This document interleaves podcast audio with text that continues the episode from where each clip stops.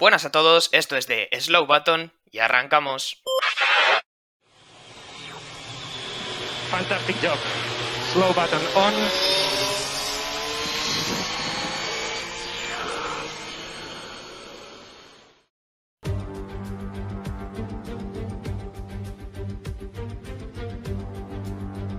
Hola, ¿qué tal? Muy buenas a todos, bienvenidos una semana más al podcast de The Slow Button. Hoy es lunes, estamos fuera de nuestro día habitual, pero no, eso no nos impide analizar el Gran Premio de ayer, Gran Premio en Italia, Gran Premio en Monza en el Templo de la Velocidad como siempre, para analizar este gran premio que nos dejó bastante polémica, polémica que ahora vamos a pasar a repasar. Tengo siempre a, a, mano a mis compañeros. David Porras, muy buenas tardes, David.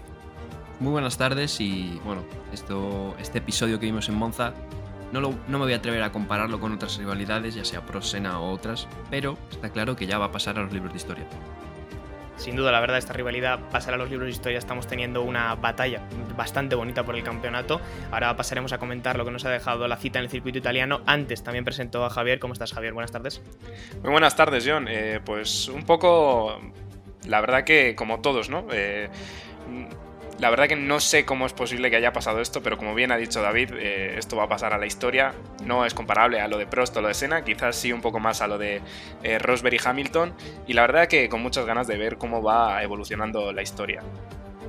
Bueno, pues como siempre vamos a ir desarrollando el fin de semana poco a poco. Este fin de semana, como sabéis, hemos tenido formato diferente, formato de carrera sprint. Ya sabemos que los sábados la clasificación habitual se sustituye por una carrera corta de, de 100 kilómetros y vamos a empezar hablando precisamente de esa carrera corta, ¿no? Que era la que nos daba eh, la clasificación para, para el domingo. Así que paso rápidamente a comentar los resultados y ahora si queréis charlamos sobre ella.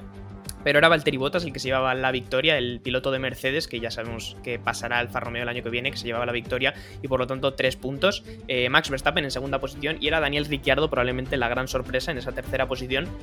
Su compañero de equipo Landon Norris en cuarta, Lewis Hamilton que caía hasta la quinta, no dejaba muy buenas sensaciones el británico de cara a la carrera del domingo, los dos Ferraris eh, delante de su, su público quedaban en sexta y séptima posición para Leclerc y Sainz respectivamente, el otro italiano en la parrilla, Giovinazzi en la octava posición, Pérez en la novena, Lance Stroll en la décima, Fernando Alonso undécima, Sebastián Vettel duodécima, Esteban Ocon eh, en la decimotercera, Nicolás Latifi en la decimocuarta, George Russell en la decimoquinta, Yuki Tsunoda en la decimosexta, Nikita Mazepin, Robert Kubica, Mick Schumacher y Pierre Gasly eh, cerraban esa clasificación, eh, digamos, como digo, de esta carrera sprint. Así que ya os paso a preguntar a vosotros, eh, chicos, yo tuve más dificultades para ver esa carrera, pero bueno, no sé qué me queréis comentar, por ejemplo, tú David, que algunos ritmos, algunas pistas que te dejó esa carrera del sábado de cara a lo que íbamos a ver el domingo. Sí, bueno, yo creo que hay dos cosas que comentar. Una es en la, carrera, que no pasaron muchas cosas. Quizá lo más destacable fue la salida de Hamilton, salió bastante mal. Y al ser Monza, pues te pasan eh, en recta eh, tremendamente rápido. Y la otra fue quizá el, bueno, el abandono, el accidente de Pierre Gasly, que bueno, se tocó en la primera variante, en el retifilo con un Ferrari creo que fue, se le descolgó el alerón y luego la curva grande, eh, que es a fondo, pues se le soltó y se fue a la puzolana, ¿no? Y más allá de eso, no pasó mucho, y esto lo uno con la otra cosa que hay que comentar, quizá, que es el, formato, ¿no? En sí. Que bueno, en Silverstone quizá nos gustó más porque quizá se vieron más cosas, esa machada de Alonso o la remontada de Sainz, pero que en carreras como esta que no pasa nada, pues eh, yo creo que todavía a la gente le, que, deja algo de duda y sobre todo se ha comentado que quizás sea más eh, emocionante las clasificaciones tradicionales. Sí, es verdad que yo lo he visto bastante a lo largo del fin de semana, he visto distintas opiniones, incluso de, pilotos, si no me equivoco, leí declaraciones de Valtteri Bottas que no estaba del todo conforme con esta clasificación eh, al sprint o que creía que no siempre funcionaba bien. Es verdad que tal vez eh, hayamos vivido un poco con la ilusión de que funcionó bien en Gran Bretaña, pero este fin de semana en Monza no ha tenido el mismo éxito. Javi, no sé qué opinas tú de esta cuestión.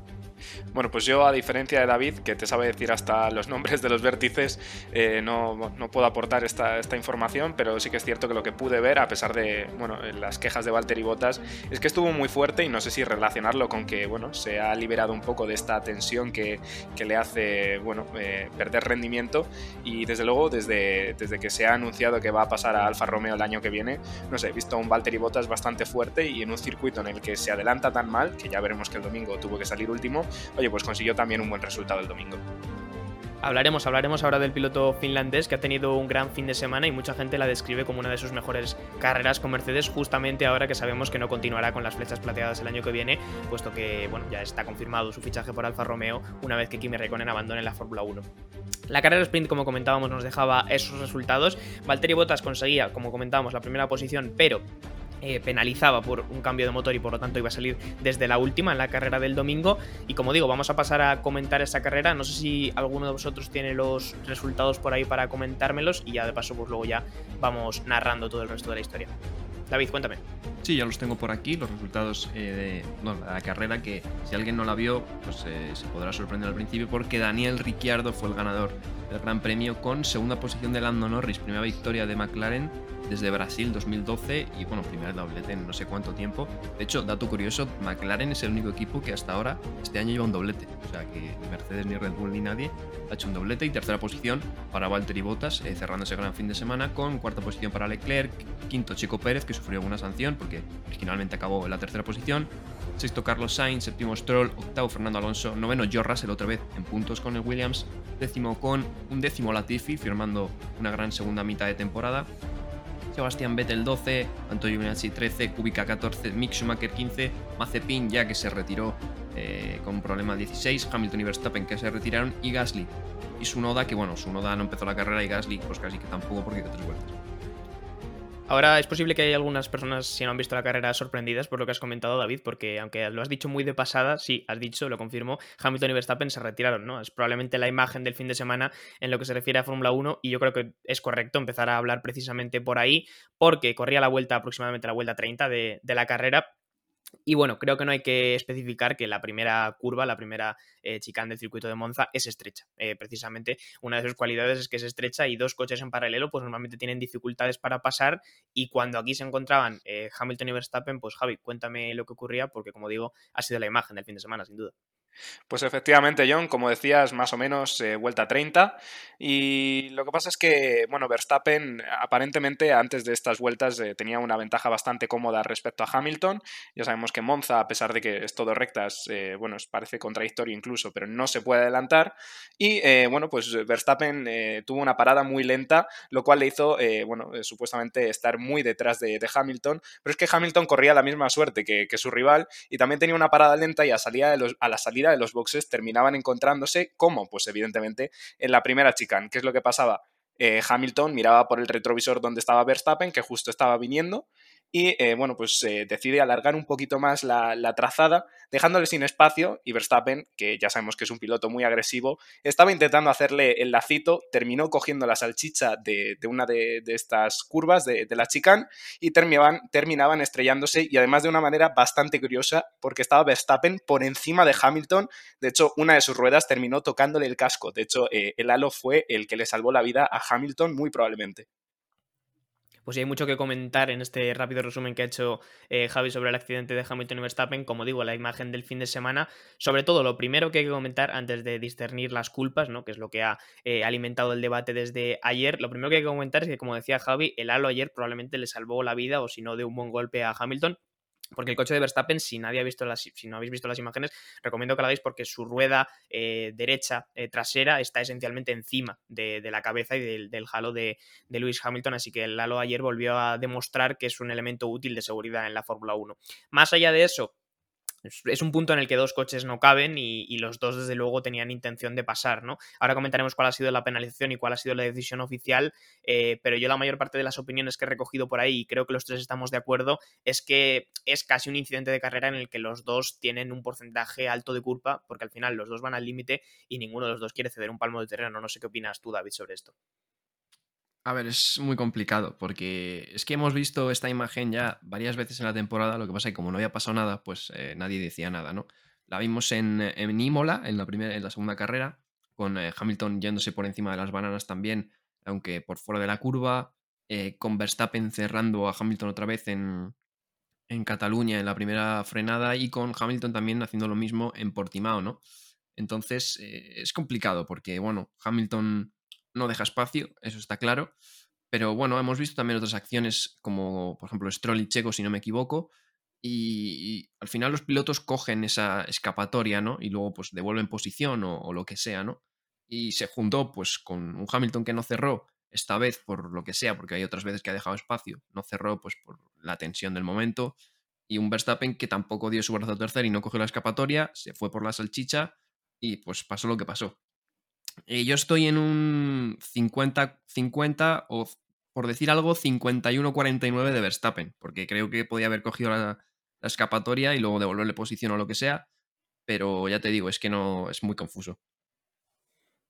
Bueno, en cualquier caso, a ver, las opiniones eh, pueden eh, divergir un poco, pero en realidad nos movemos en ese 50-50, yo creo los tres. Yo lo comentaba antes con Javi y creo que también al final casi se puede clasificar más como un incidente de carrera. Creo que Alonso también luego lo comentaba en declaraciones, que él lo consideraba más un incidente de carrera. Es un palmo de circuito muy estrecho, los dos van al límite, los dos no quieren ceder ni un solo palmo de terreno, como comentaba antes, y al final se produce el accidente, ¿no? Yo creo que más allá de discernir las culpas y de la sanción, que es probablemente lo que más ha enardecido el debate, que lo comentaremos después. Eh, lo más importante es que ninguno de los dos salió herido por en un accidente que sin ser fuerte a nivel de velocidad podría haber sido feo si no llega a ser por el halo.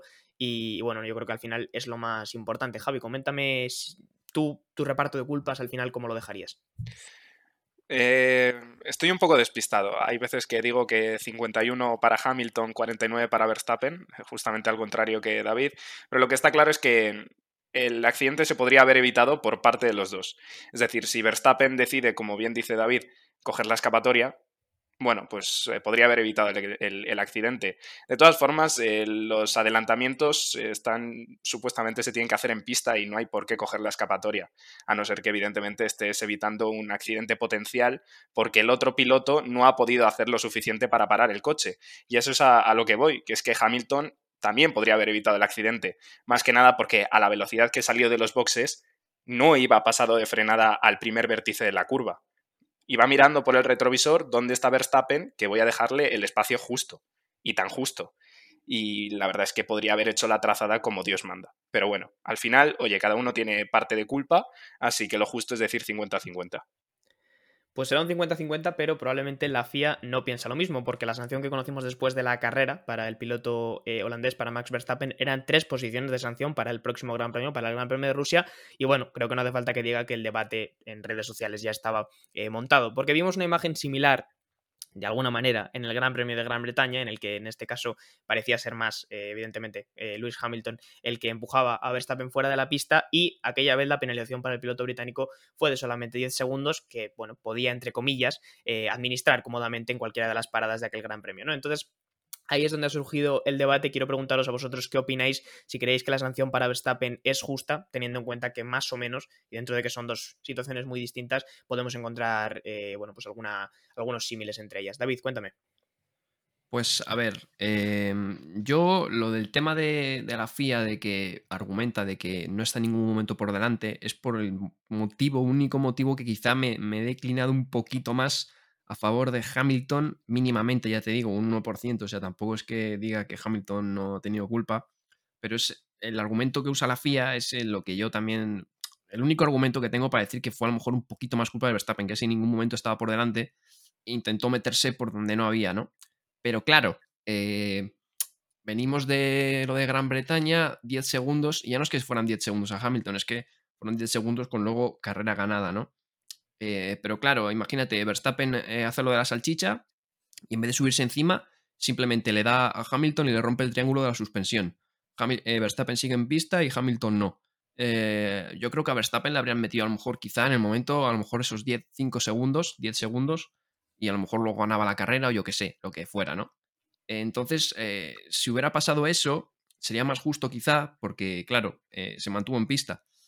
Pero al ser a posteriori, eh, es que es muy complicado, porque claro, al ser a posteriori no le puedes meter 10 segundos en una carrera o lo que sea, tienes que meterle eh, posición en, parrilla, porque creo que no hay otra sanción, eh, si es a posteriori, creo que no hay otra sanción que es simplemente posiciones en parrilla. Entonces es, muy complicado por el tema de que los dos se fueron fuera, ¿no?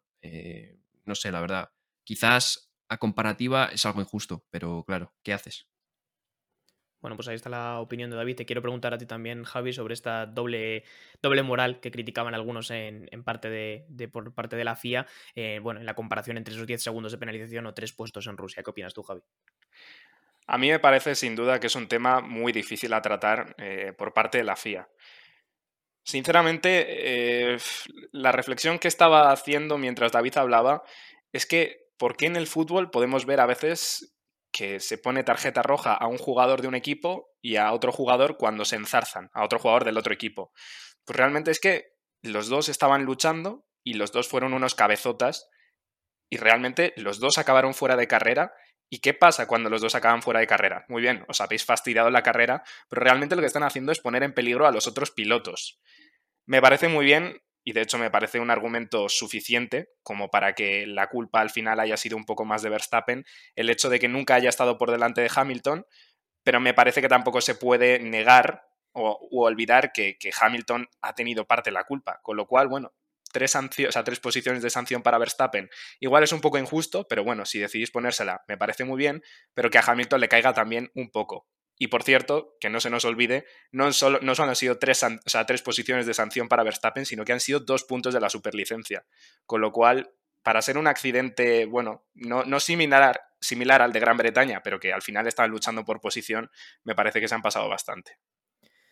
Bueno, pues ahí dejamos un poco son nuestras opiniones sobre este tema. Os recuerdo que en nuestro Instagram de Slow Button ayer Javi hizo un vídeo prácticamente indirecto, horas después de que ocurriera, analizando ese accidente en detalle con todas las imágenes y os recomiendo encarecidamente que paséis a verlo porque tal vez, bueno, pues agregue un poco más de luz a esta cuestión. Si os parece, vamos a cambiar ya de tercio y vamos a hablar de la escudería naranja de los chicos de McLaren porque ayer, sin duda, en medio de este caos entre Hamilton y Verstappen, tuvieron un día como no se conocía otro desde hace mucho tiempo para, para esta escudería. Daniel Ricciardo consigue la primera posición con Lando Norris escoltándole en la segunda. Y como bien decía David al principio del podcast, era la primera victoria para McLaren desde el año 2012. Así que, bueno, coméntame, coméntame David, ¿qué tal viste tú ayer a McLaren y cuáles crees que fueron las claves del éxito? ¿no? Bueno, pues McLaren ya venía muy fuerte todo el fin de semana, eh, sobre todo porque, bueno, tiene una gran velocidad punta, ¿no? Entonces al final en Monza es lo que te da la victoria, una gran velocidad punta. Eh, y estuvieron los dos muy bien, porque sobre todo Ricciardo eh, saliendo por la zona sucia y le pasó ya a, mm, Verstappen en pista. Y, bueno, luego mantuvo un gran ritmo. Y luego después Norris pues, se aprovechó del, percance de Hamilton y Verstappen, aunque hay que decir que después de la parada salió por delante de ambos. O sea que realmente antes del, desastre eh, ya iban 1-2. Así que McLaren ha estado muy fuerte todo el fin de semana y, alegra mucho, ¿no? O sea, yo como, como fan de Ferrari también me alegra mucho que McLaren esté ahí porque son las dos escuderías más fuertes de la historia de la Fórmula 1 y sobre todo Ferrari lleva mucho sin ganar nada, pero es que McLaren ha estado en un pozo muy grande. O sea, McLaren venimos de, de años de 2015, 2016, 2017 con McLaren Honda, con McLaren 17, 18 últimos, o sea, con en un pozo terrible, ¿no? Y ha pasado muchísimo tiempo y ahí están, ¿no? Después de muchísimo trabajo duro, de, muy buenos rendimientos estas últimas temporadas, pues hay 1-2 y primera victoria desde 2012, así que me alegro mucho por la escudería británica. Como bien decías, David, venían demostrando todo el fin de semana que tenían buen ritmo. La velocidad punta sin duda les ha ayudado en un circuito de rectas y de motor como es Monza. Como hemos comentado antes, ya en la propia carrera sprint conseguían tercero y cuarto puesto, que les aseguraba, pues bueno, que el rendimiento estaba siendo bueno y no puedo estar más de acuerdo en lo que comentas. Creo que prácticamente todos los aficionados de la Fórmula 1, independientemente de, qué escudería apoyen, eh, tienen que estar contentos por McLaren porque es una escudería mítica y es una escudería que, como bien dices, ha estado unos años trabajando para salir de, del, del pozo, por no decirlo de otra manera eh, en el que llevaban unos años metidos y oye, la verdad es que como digo, creo que no habrá ningún aficionado a la Fórmula 1 que no esté contento por ver a Ricciardo también que llevaba tiempo sin ganar, si no me equivoco, desde Mónaco de 2018. Em, y bueno, pues eso, los chicos de naranja que pueden estar bastante contentos con este fin de semana. ¿Cómo, cómo los has visto tú eh, todo este, todo este Gran Premio de Italia, Javi? Pues la verdad es que lo habéis dicho todos. Mira, Ricciardo hacía muchísimo tiempo que no ganaba. McLaren, una escudería mitiquísima, también venía de terribles resultados en la época de Fernando Alonso. Y la verdad es que haberles visto crecer de la mano de, bueno, el propio Alonso, aunque no consiguiesen grandes resultados, y luego, bueno, eh, con Carlos Sainz, ha sido increíble, ¿no? Ver esta progresión y que hayan dejado atrás los, los fantasmas del pasado, que sobre todo uno de ellos, eh, hablando técnicamente, era el drag, y que ahora un coche funcione también en Monza, cuando antes corría tampoco el coche, es increíble. La verdad es que es un coche velocísimo en recta, y, y bueno, básicamente ha sido eso lo que les ha dado la oportunidad de luchar por estas posiciones en Monza. Veremos si el rendimiento sigue siendo exponencial en el equipo británico y vamos a ver si en esta temporada pueden dar alguna alegría más. Quería hacer un apunte simplemente rápido sobre, sobre el equipo McLaren y es que una vez que Norris se quedó en segunda posición eh, con Ricardo liderando la carrera y una vez que ya había ocurrido el accidente entre Verstappen y Hamilton, eh, fue el piloto británico el que comentaba por radio si, bueno, si estaba bien donde estaba, si querían que adelantara, si querían que, que buscara la primera posición. Eh, bueno, al final le dijeron que no era necesario que se quedara donde estaba, una decisión yo creo que más que acertada teniendo en cuenta que lo que más les interesaba en ese momento era tirar, alejarse del resto de coches y no, no pelear y perder tiempo, ¿no? Así que Norris también demostrando que, que, es un hombre de equipo, que bueno, que creo que sabe que tiene futuro asegurado en McLaren y que ya tendrá tiempo de, de tener sus propias victorias. Pasamos al siguiente tema que queríamos tratar hoy. Eh, vamos a hablar, bueno, yo lo he llamado aquí escuderos, eh, perdonadme por utilizar la palabra, pero bueno, queríamos hablar de Botas por un lado y de Pérez por otro. Eh, dos pilotos que tuvieron una carrera muy diferente. Vamos a hablar primero del finlandés, que ya hemos comentado antes por su parte que, bueno, ganaba la carrera sprint, salía desde la última posición, sin embargo, por penalizar por cambio de motor. Y a partir de ahí, yo creo que, como decíamos antes, hacía una de las mejores carreras de, de su época Mercedes, ¿verdad, David? Pues sí, de las mejores, porque es que, bueno, no, solo hace falta ver Monza del año pasado. Monza del año pasado, no sé si se quedó quinto, sexto por ahí. Eh, hubo un momento que, que, no podía adelantar. No podía adelantar, eh, salía de, de, los rebufos, llegaba a las rectas, a las curvas, aire sucio y no podía adelantar, ¿no? Y claro, ayer, pues eh, bueno, yo la verdad pensé, a ver, Botas, que sí, que tiene muy buen ritmo y tal, pero va a salir el último, le va a costar adelantar la vida, ¿sabes? Pues eh, mira, eh, Botas eh, del 17, no, de, bueno, sí, del 17 al final, porque eh, si su Nodano salió, bueno, no, 19, no sé, da igual, su Nodano salió el 19 hasta la tercera posición, hizo un carrerón tremendo, con un, ritmo muy bueno y, sobre todo manteniéndose también detrás de algunos coches cuando se tenía que mantener, pasándolos en, en pista. Y pues sí, la verdad, muy buena carrera de, de Botas, que yo creo que esa tranquilidad que le da el tema del contrato de Alfa Romeo lo va, creo que lo va a notar y Mercedes yo creo que también se va a beneficiar de ello. Justo quería comentar ese tema porque parece por lo menos sorprendente y ahora te pregunto a ti, Javi, eh, que justamente desde que sabe yo creo que tiene el futuro asegurado en la Fórmula 1 y además con un contrato de varios años, que era yo creo que lo que le venía haciendo falta a Botas eh, hace un tiempo porque al fin y al cabo llevaba bastante tiempo renovando de año en año y no, y no teniendo futuro asegurado con Mercedes, eh, desde ese momento yo creo que el salto de nivel, bueno, lo veremos en siguientes carreras, ¿no? Igual está haciendo un espejismo, pero el salto de nivel en él mismo a nivel mental y yo creo que tranquilidad va a ser importante. No sé qué opinas tú de esto, Javi. Pues la verdad es que me encantaría muchas veces eh, saber qué es lo que piensan los pilotos. Por ejemplo, eh, Norris cuando le dijeron que se quedase en segunda posición, o Bottas cuando le, le, confirman, oye, que va a tener un contrato duradero en Alfa Romeo. La verdad es que no sé cuánto habrá influido, pero desde luego sí que parece que, que ha sido bastante. Eh, vemos a un Bottas mucho más tranquilo y brillar en, por lo menos en este circuito en el que antes no brillaba. Justamente como decía David, el año pasado hizo una actuación pésima, teniendo, oye, pues el año pasado que el Mercedes todavía era sin duda el mejor coche de la parrilla, pues no podía adelantar a otros coches que eran bastante peores. En cambio, este, este fin de semana le hemos visto brillar de principio a fin y además con condiciones bastante complicadas como el domingo, que como bien decía David, pues salía el 19 y finalmente, oye, pues terminó eh, haciendo una carrera bastante inteligente, sabiendo, oye, manejar los tempos de la carrera y al final, tercera posición para el Chapo. Vamos a hablar también del otro escudero, del otro segundo piloto de Sergio Pérez, el mexicano que salía desde la posición número 9, si no me equivoco. Eh, no debió de tener una gran carrera a sprint, pero luego sí que se redimió un poquito en la carrera, en la oficial, eh, y, y, bueno, al final entró en meta en tercera posición, pero por una cuestión de sanciones y de adelantamientos fuera de sitio, nunca mejor dicho, eh, al final acababa en esa quinta posición. ¿Qué me cuentas de esto, David? Sí, Checo ha tenido un fin de semana raro, eh, más que nada por, bueno, eh, sí que es verdad que la clasificación del viernes, la tradicional, digamos, de las Q1, Q2, Q3, fue bastante floja. Después la carrera sprint no fue gran cosa. Eh, tuvo mucho pique con Stroll en la, en quali sprint, le pasó y luego le tuvo que dejar otra vez pasar, se fue por fuera de las chicanes y de las variantes varias veces, ¿no? cosa que ahora comentaremos por la sanción. Y, luego se quedó detrás de Giovinazzi sin poder pasarle y sí que es verdad que en la carrera ya pasó a, coches más rápidos, pasó a los Ferrari y se quedó ahí en la tercera posición después de todo el lío de Verstappen y Hamilton. Aunque bueno, luego después, pues precisamente otra de estas eh, pasadas de, bueno, pasadas no, sino que se va por fuera, adelantado en este caso a Charles Leclerc, le costó una penalización de 5 segundos. Eh, fue raro porque normalmente el ingeniero ahí falló la comunicación, supongo. Suele decir que dejes pasar, como ya lo hicieron con Stroll el, sábado, o sea que no es que fuera una cosa que, novedosa, ¿no? Y sin embargo no lo hicieron. Y bueno, se quedó al final en esa quinta posición. Eh, bueno, teniendo en cuenta de que Bottas se acabó tercero, al final, es, si la penalización, digamos que, hubiera ayudado más al equipo, ¿no?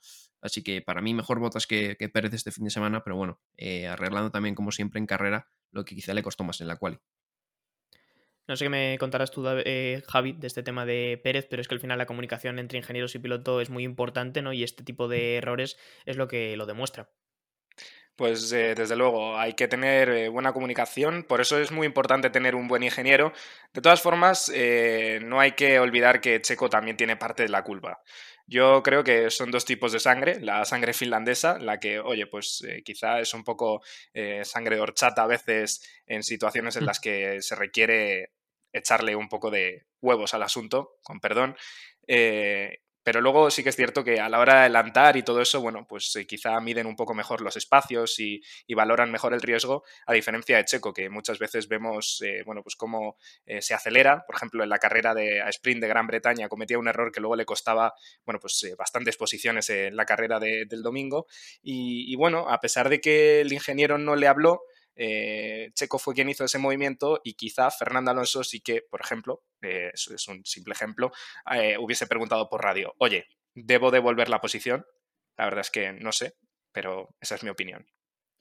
Según hablaba ahora Javi, me estaba veniendo a la mente que en las dos carreras sprint que hemos tenido hasta ahora, hemos visto a, los segundos pilotos de las principales escuderías. En su momento fue a Checo Pérez en Gran Bretaña y ahora ha sido a Botas por diferentes motivos, salir desde muy atrás en la carrera y luego hacer grandes remontadas. Porque si no me acuerdo mal, en esa carrera sprint de Gran Bretaña, aunque con menos éxito que Botas este fin de semana, Checo Pérez también tuvo que hacer una, una remontada importante.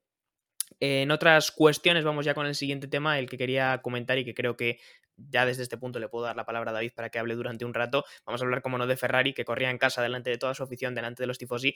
Y bueno, cuéntame, David, cómo los has visto, cómo viste a Carlos y a Leclerc, que al final conseguían cuarta y sexta posición, eh, más o menos, entre comillas, podríamos decir que los aficionados pueden estar contentos, ¿no? Sí, bueno, eh, también fue uno de los Monzas más atípicos quizá, junto al del año pasado, evidentemente, que no había público. Y pues se juntaron las dos cosas, ¿no? Entre que Ferrari no lleva muy bien dos años, ¿no? Y que, no había demasiado público, pues quizá fue el Monza más atípico. Eh, tema de las entradas, pues al final no hubo, entre que en Italia todavía hay restricciones de, de, pues, de aforo, ¿no? no es como en, Gran Bretaña o en Hungría o en Zam, porque los hemos visto las garas repletas, sino que había también pues restricciones como aquí en España, por ejemplo. Eh, y luego también que al parecer las entradas, el Ministerio de Sanidad, no sé qué, eh, como que dio muy tarde el visto bueno y al final el Monza también sacó muy tarde las entradas con un precio bastante elevado, creo, y eso hizo pues que ni siquiera el 35.000 personas que estaban previstas se llenara, sino que al final se quedaron unas 20.000. Así que bueno, eh, cuanto a los tifosi, pues algo más atípico, aunque siempre veíamos las gradas con banderas y, gente de apoyando a Ferrari. En cuanto, bueno, en cuanto al, a la escudería, al equipo, pues un poco raro porque, claro, eh, es que, bueno, Enzo Ferrari, para quien no conozca la frase, dijo que, bueno, la aerodinámica era para la gente que no supiera hacer motores. Y bueno, aquí se junta un poco todo, porque entre el que el motor no es muy bueno, pero también la aerodinámica no es una gran cosa, el Ferrari en recta pues no corría nada.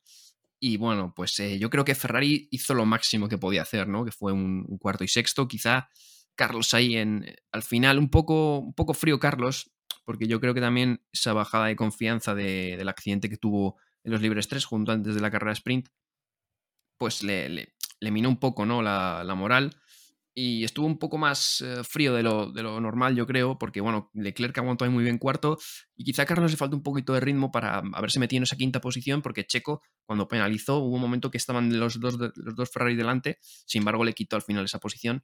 Así que quizá Carlos un poco frío por, por, esas, eh, por esas sensaciones quizás. Y, bueno, eh, el equipo, pues en general yo creo que hizo lo máximo que podía hacer, ¿no? Sí, bueno, la verdad es que yo había comentado antes de, empezar el episodio que creía que era conveniente comentar el tema de, Carlos, que tal vez le vi un poco frío, pero él mismo lo declaraba, ¿no? Al final un accidente en X punto del circuito, y creo que es una cuestión mental de los pilotos, te mina ligeramente la confianza y ya enseguida te hace bajar los tiempos. Si combinamos eso con que era notable ayer comparado con otros coches que la velocidad punta en las rectas de Monza del Ferrari pues era mucho más baja y que estaban en una inferioridad de condiciones importante, pues bueno, podemos entender que tal vez habrá que ser conformistas con este cuarto y sexto puesto, que al fin y al cabo siguen siendo buenos puntos eh, para Ferrari. La lástima principal es que su principal competidor, eh, McLaren, ayer dio un golpe encima de la mesa y se lleva una cantidad de puntos más que importante, así que se alejan en la tabla de constructores. Ahora la repasaremos al final del episodio.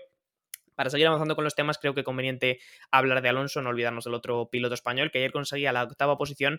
Y no sé, Javi, que me quieres eh, comentar de Alonso, pero yo creo que principalmente el análisis que se puede hacer de él es que hizo la mejor carrera posible y tampoco tuvo más opciones de mejorar, ¿no?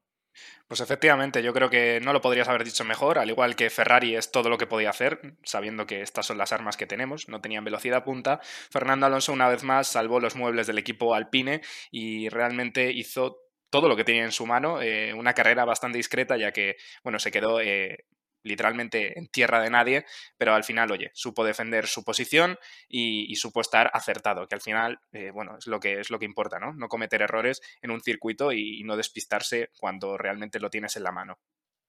me pide la palabra David, así que cuéntame. sí, me estoy acordando ahora que hubo una polémica con Stroll, que Alonso, el salvaje Alonso, vuelve en redes sociales porque subió una historia que mucha gente no lo entendió, que decía algo así como eh, amarillo igual acelerar, verde igual amarillo, ¿no? Y es que Stroll, al parecer, en. Eh, bueno, Alonso estaba seguro por radio, de hecho se lo dijo al ingeniero según acabó la carrera, que iban a acabar P7, porque Stroll al parecer aceleró en doble bandera amarilla y, al final la FIA creo que le dio una reprimenda verbal a Stroll o algo así, de, no adelantes, de no acelerar en bandera doble amarilla que normalmente suele ser sancionable. Entonces, bueno, Alonso también le pilló ahí un poco caliente, ¿no? Quizá esa decisión de, la FIA. Es verdad que yo he visto la historia y no la había entendido al 100%, eh, pero ahora que ya me la has puesto en contexto, pues mucho mejor. Eh, bueno, pues ahí está la, la, decisión de Alonso de subir esa historia en relación a lo que ocurría con Stroll, pero finalmente la FIA independientemente de que hubiera reprimenda verbal o no, le dejaba la séptima posición al piloto de Aston Martin. Algunas otras cosas que comentar muy por encima antes de, bueno, de ir terminando este episodio, yo creo que hay que hablar de Giovinazzi un poco, que jugaba en casa y que digamos que tuvo al menos una carrera sprint buena tuvo, porque conseguía la octava posición para el domingo y luego que tuvo una salida un poco accidentada, ¿no, Javier? Pues sí, es una pena porque justo ahora que está su futuro en juego, eh, cada vez que parece que cada vez que Giovinazzi tiene, oye, mm, la posibilidad de firmar una grandísima carrera, o tiene mala suerte o, comete un error gravísimo, como el que cometió ayer, y es que a la salida de la segunda, segunda variante, eh, bueno, digamos que no, no pudo hacer bien la curva y tuvo que atrochar, tuvo que acortar esa curva y no miró el retrovisor a la hora de reincorporarse a pista y justamente estaba Carlos Sainz que bueno, le, dejó sin espacio, su rueda trasera tocó con el tren delantero de Carlos Sainz y terminó chocando contra el muro, aunque sin grandes daños, pero sí que es cierto que hay que mirar o por lo menos hay que ser un poco más cauto a la hora de volver a pista más toques que vimos, porque desde luego hubo más toques en las estrechas curvas y en las fuertes frenadas de Monza. Eh, Sebastián Vettel ayer que recibió bastantes golpes, por lo que me habéis comentado, uno de ellos que sí que he visto fue con Ocon, llegando precisamente a esa segunda variante, el piloto francés le cerraba un poquito y tenían, contacto ligero, ni siquiera ninguno de los dos trompeaba, pero bueno, eh, tuvo otro también, otro incidente Vettel en la salida, si no me acuerdo mal, David. Sí, eh, con Stroll, de hecho, le, le pasó bien Stroll, a Vettel a Stroll, y luego Stroll en la Lesmo 1 o Lesmo 2, no, me acuerdo cuál fue, le estranguló fuera pista. Y bueno, eso le vino bien a, Fernando, que luego le pudo pasar, pero, pero los dos pilotos de Aston Martin salieron muy bien y luego entre ellos se fueron complicando la vida. Y por terminar ya, pues bueno, tuvimos también un toque entre los dos Haas, entre Nikita Mazepin y Mick Schumacher, cuando llegaban precisamente a esa misma curva que comentaba ahora, la, de, la del choque entre Vettel y, y Ocon, y bueno, también tenían ligero contacto. Y bueno, por añadir algunos matices más rápidos, mal fin de semana, bueno, o mejor dicho, mal domingo para la escudería Alfa Tauri, que nos estaba acostumbrando ya, sobre todo Gasly, a buenos resultados y que ayer la verdad es que tuvieron un día fatídico, ¿verdad, Javi? Pues sí, totalmente. La verdad es que, bueno, entre lo de Sunoda, que al parecer en las vueltas de, de calentamiento antes de formar la preparrilla tuvo unos, unos, problemas con la refrigeración de los frenos, tuvieron que retirar el coche incluso antes de que empezase la carrera y el pobre Gasly, que al final solo pudo dar tres vueltas, eh, yo creo que hay que relacionarlo un poco con ese accidente que tuvo el día anterior, eh, tuvieron que cambiar algunos elementos, no sé si porque se rompieron o, por tema de penalizaciones, quizá decidieron penalizar en ese, en ese momento, pero la verdad es que no pudieron dar más de tres vueltas. Y bueno, es pues un resultado, un cero para, para Alfa Tauri, que por lo menos Gasly sí que venía haciéndolo muy bien y consiguiendo bastantes puntos. Bueno, pues como ya hemos comentado, yo creo que todo lo principal de lo que nos dejó este fin de semana en Monza, vamos a hablar cómo se quedan las cosas ahora, ¿no? Y es que la clasificación del Mundial de Pilotos después de este Gran Premio de Italia se queda de la siguiente manera. Max Verstappen en primera posición con 226,5 puntos, Luis Hamilton le sigue con 221,5, Valtteri Bottas se pone en tercera posición con 141, seguido de Norris bastante de cerca, 132. Checo Pérez se mantiene en la quinta con 118 puntos, Charles Leclerc con 104 en la sexta, eh, es Carlos Sainz el que le sigue con 97,5 en la séptima, Daniel Ricciardo después del, bueno, del chute de puntos que tuvo ayer se queda en la octava con 83, Pierre Gasly noveno con 66 y cierra el top 10 Fernando Alonso con 50 puntos. Si hablamos de los constructores, tenemos a Mercedes que se aleja ligeramente de Red Bull con 362,5 puntos frente a los 344 de la escudería de los dos toros. En tercera posición McLaren 215 se aleja en esa pelea por la tercera posición con Ferrari que se queda con 201,5 puntos y es Alpine el que ocupa la quinta posición con 95 seguido de Alfa Tauri con 84 en la sexta. Bueno chicos, pues creo que hemos comentado todo lo principal que nos dejaba este Gran Premio de Italia eh, de Fórmula 1. Hoy la verdad es que no os podéis quejar porque los tiempos los hemos cumplido a la perfección. Perfectamente, la verdad. Nos hemos propuesto más o menos eso, 30-35 minutos y pues lo que estoy viendo ya en los 35 de momento, así que los tiempos bien. Y nada, pues nos vamos a ver ya la semana que viene, ¿no? Este fin de semana no tenemos carrera, ya tocaba descansar después del triple header. Nos vamos a Rusia, nos vamos al circuito de Sochi. Eh, no sé qué expectativas eh, llegáis al circuito de Sochi, que yo creo que no es de los favoritos de la comunidad. No sé qué piensas, Javi, tú sobre este circuito, sobre este trazado, de cara a hacer ese análisis de circuito. Pues verás, eh, bueno, la, la, vuelta de sección de análisis de circuito está grabada ya y la verdad es que es sorprendente porque visualmente Sochi es un circuito que es bastante horrible, de hecho, bueno, la gente se queja mucho, pero la verdad es que es súper divertido de conducirlo y bueno, disfruté mucho grabando la vuelta, con lo cual pues ahora que entiendo un poco más eh, qué se juegan los pilotos en cada curva, quizá lo disfrute un poquillo más. Pues nada, vamos a ir cerrando como ya decía, nos veremos dentro de dos semanas en el circuito ruso de Sochi con el siguiente Gran Premio, ya nos vamos acercando, a, bueno, pasada la mitad de temporada nos vamos acercando hacia el final, de, que lo tendremos alrededor de, de, diciembre y es que como ha pasado el tiempo, que ya estamos en el episodio 26 de The Slow Button.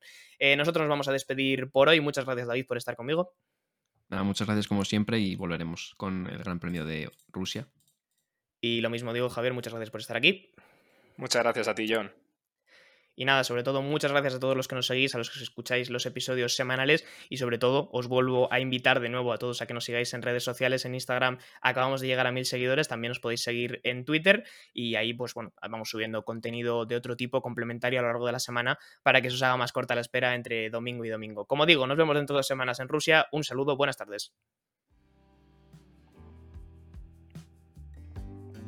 Muchas gracias por escuchar este podcast de The Slow Button. Puedes seguirnos en Spotify para no perderte ningún episodio y también en nuestras redes sociales para enterarte de todas las novedades. Hasta la próxima.